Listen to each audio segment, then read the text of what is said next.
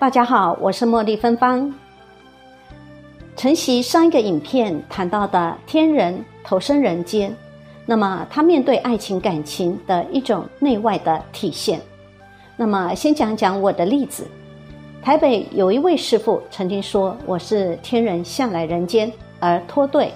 没有回到天庭去报道，留在人间想偷尝爱情的人。”那么有一个他也是。我跟他第一次见面的时候呢，其实第一次坐下来，他就直接点明了我一些不为人知的内在的秘密。第一个就是他说我不大会做人，这个真的是因为呢，他说因为我好几世不是人，所以呢中间有一段空白，好不是人，所以当我在投身为人的时候呢，我对做人这件事情非常陌生，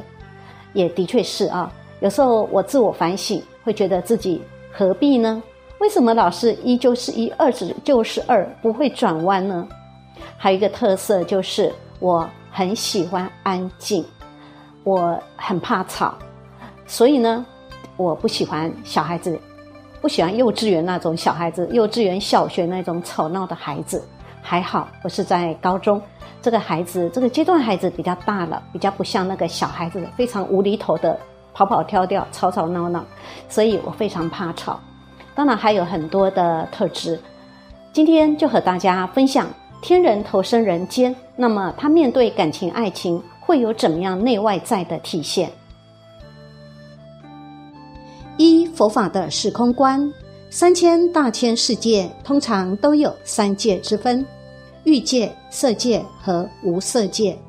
在欲界时空里。我们人类所在的时空称为人道，人道之上一共有六层天，称为天道。以因果轮回来看各道的生命轮转，凡是能投胎到天道生活的生命们，都是在曾经克服了人性的贪嗔痴慢疑上修出成果的一群，即有很深的净身，不净二浊，口不妄语两舌。以不从众妄想的功力，等他们福报享完后，再落回人间的时候，自然也会依然保留着很多神仙的习气，而这些很容易在我们身旁的人身上看到，不论是何种相位，尤其在爱情上感受更为清晰。所以今天影片就让大家看看自己到底有没有做过神仙。由天人投胎来的特征，第一，由神仙投生来的人，普遍对人类的共生规则没有兴趣，一向轻视或无视那些社会组织为众人制定的生存规则。至于他们对人性的冷漠和疏离，是潜意识里并不想加入人道众生共业时空的抗拒在作祟。第二。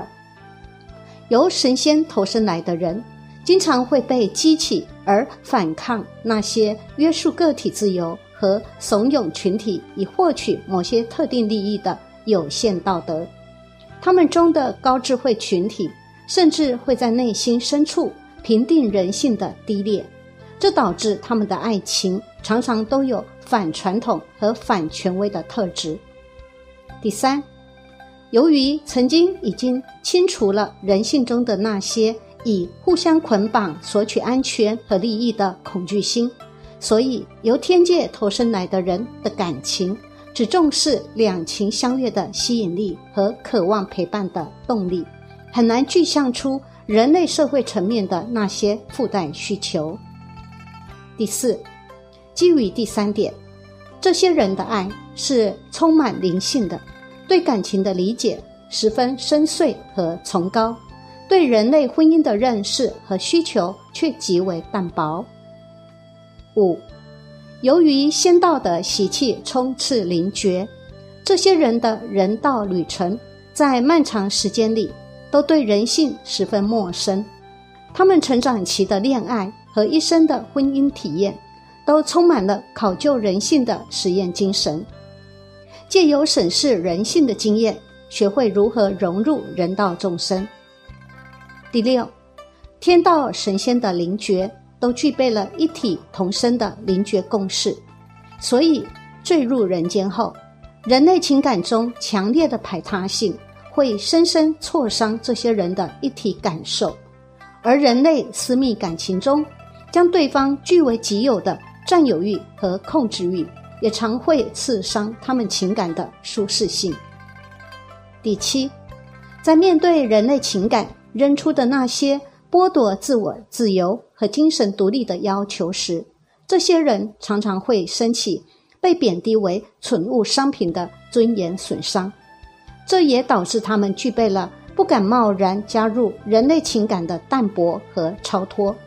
他们的疏离其实是对人性不认同的自我保护。第八，曾经修成神仙的生命，都是在漫长的打坐中。自我关照起心动念，才脱离人性的七情六欲而离开人道的。所以重回人道后，这些人的思维和个性依旧会表现得非常自我和个人主义，因为他们曾经体证到了外面的世界都是自己变现的梦境的现象，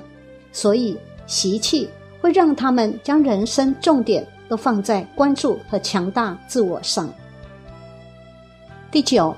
曾经高于人道的生命，都比人类具有更深的一体慈悲之感。天道时空中，生命之间自然就有很深的情感，不需要经营。他们的欢乐来自于长久享受爱情之间的电光石火。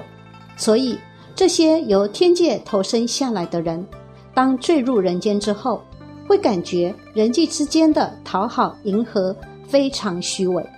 他们很难破戒而妄语两舌，他们过度看重诚实和真实，而在处理人类的爱情时，也过度追求一见钟情的刺激，而变得闪恋闪离的游戏人间。十，这些人在展现自我上，也在潜意识里寻求与众不同。确切说，他们是想与人类不同。他们似乎还有自己曾是神仙时身体发光的感觉，仍能将自我的一切外在美感营造出一种发光感，所以他们的美常能吸引眼球而惊艳众人，也吸引强烈个人魅力的人群。好了，祝愿每位由天界投身到人间的人，流连人间时，记得都能时刻反省。不被感染上太多的人类恐惧。